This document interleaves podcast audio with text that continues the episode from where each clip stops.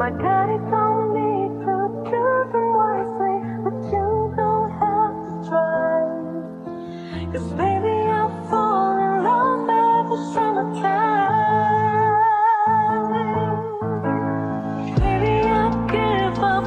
Hello, what is up, everyone? This is Nikki again, and welcome back to this channel. Um, actually, it's been more than one week since last time I updated this channel, and many of you guys are asking me what I have been doing. Um, actually, I am not very busy. Uh, I have just been reading some books that are completely blowing my mind, you know?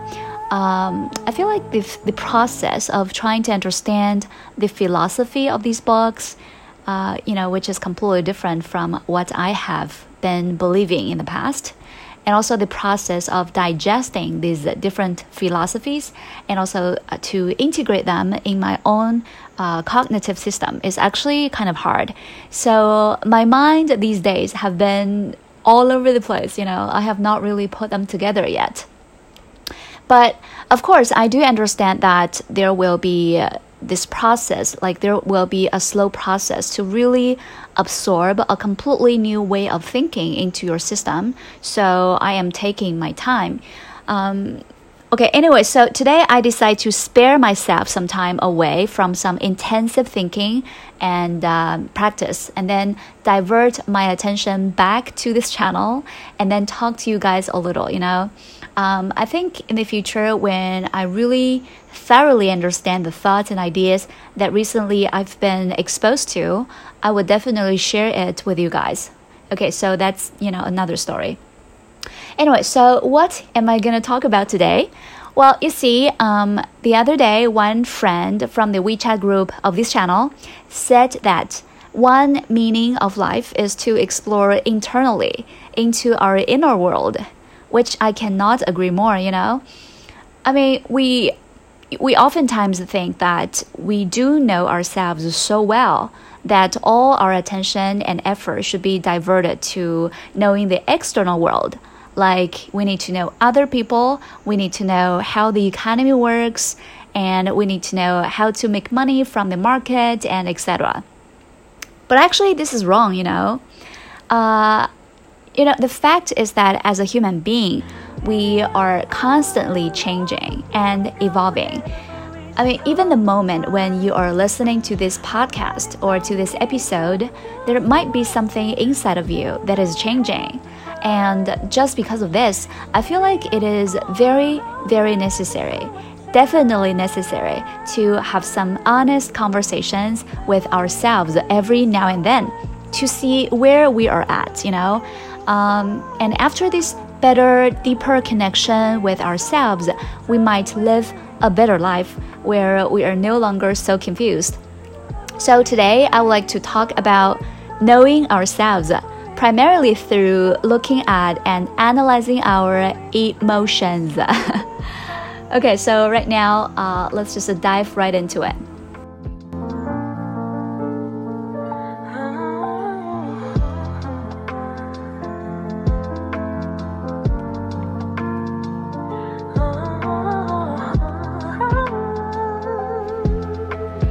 We all think that we are familiar with emotions, right? Like if you have eaten something that you like to eat, then you feel happy.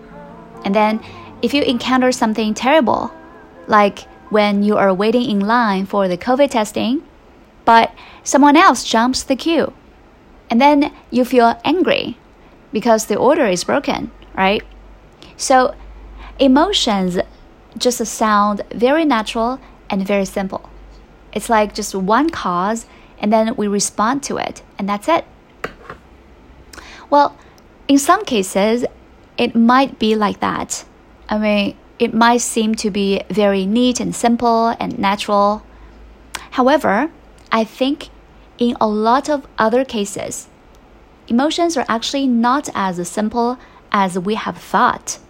Sometimes it can even be very misleading, you know, because what we think to be one emotion might in fact be another emotion in disguise. And this is actually very, very interesting. Now, let me just elaborate by giving some examples. You know, I told you once that my father has hypertension, you know, high blood pressure. And of course, given this medical situation, he'd better just lead a very healthy lifestyle, you know, no alcohol, no greasy food, and uh, no other things that's potentially harmful for his health. And, you know, in the past, whenever I caught him drinking alcohol, I would basically lose it. I mean, I would be very, very angry. Like, I would lash out at him and even shout at him. That's true. You know, I would shout at him. And my parents both would be very surprised why I would be so, so angry. So in the beginning, I tried to justify my anger, you know. I was like, my father is doing something wrong, so that I need to show my anger to him to correct his behavior. But, you know, this reasoning is basically very weak, actually, because if my father was making some other mistakes, like not reading the book that I recommended to him, I would be completely okay about it. So, why the difference? Um, and it actually took me some self reflection to realize that I was not angry at my father drinking alcohol. Actually, it was not anger. Instead, I was basically scared that alcohol might aggravate this medical condition, and I was scared to death that one day I would lose my father. So, how does this help me to better know about myself?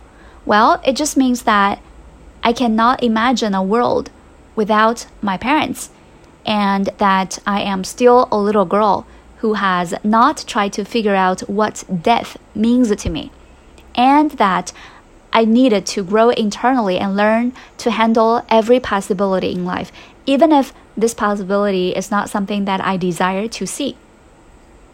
So, yeah, I mean, this sort of diving deeper down into the fundamental emotion basically helped me to understand better about who I really was, you know. So ever since I figured this out, I never really shouted at my father again because I understood that anger is actually not the real emotion here.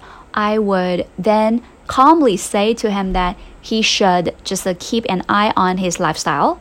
Maybe I would cite some scientific evidence how alcohol is damaging all of our organs.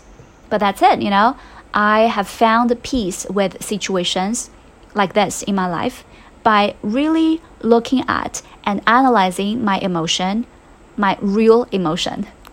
So this is very interesting, right? Um, yeah, I thought that I was angry, but in fact, I was just scared. Okay, now let's just talk about another example. Uh, this time, let's just think about something happier, okay?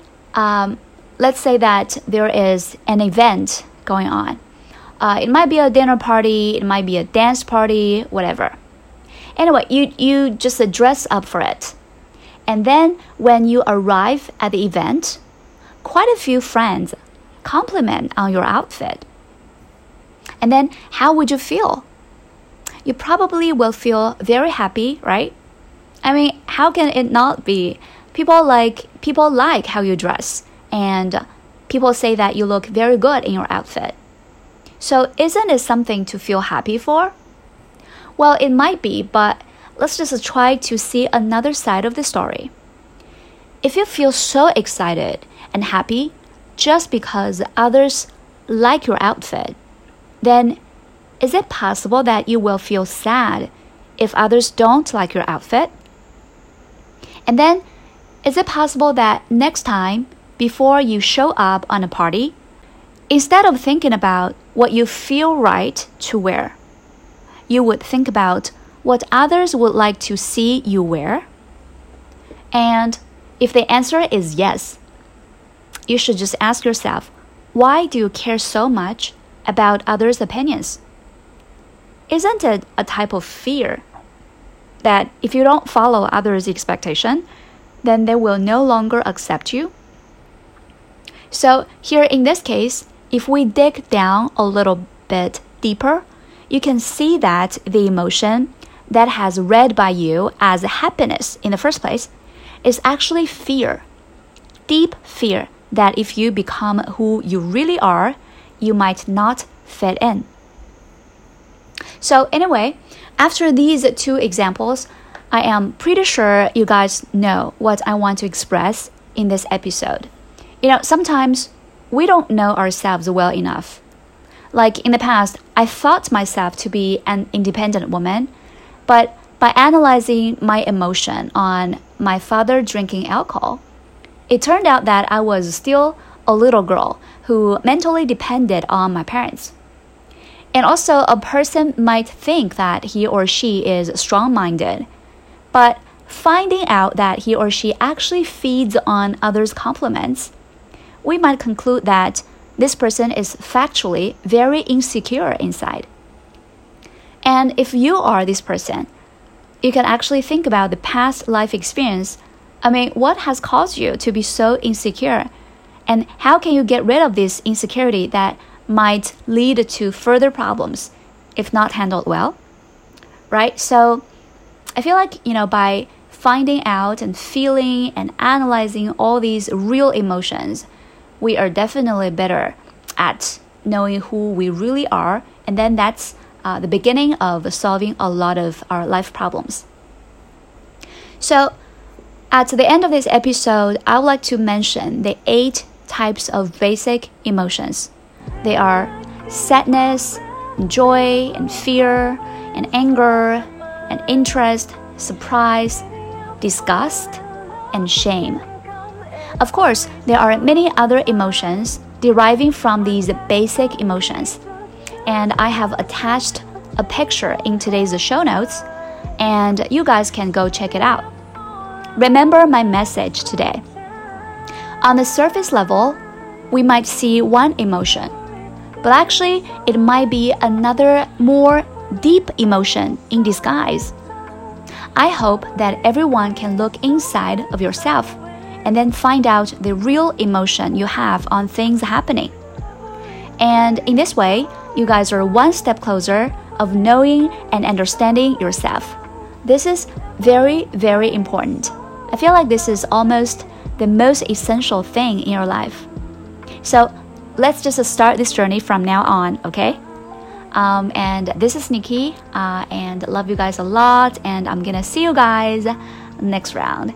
And um, I think maybe next episode, I'm gonna just invite a guest to talk about how to learn English and improve English together with me. So you guys can look forward to it. Anyway, so this is the end of today's episode, and I'm gonna see you guys next round. Mwah.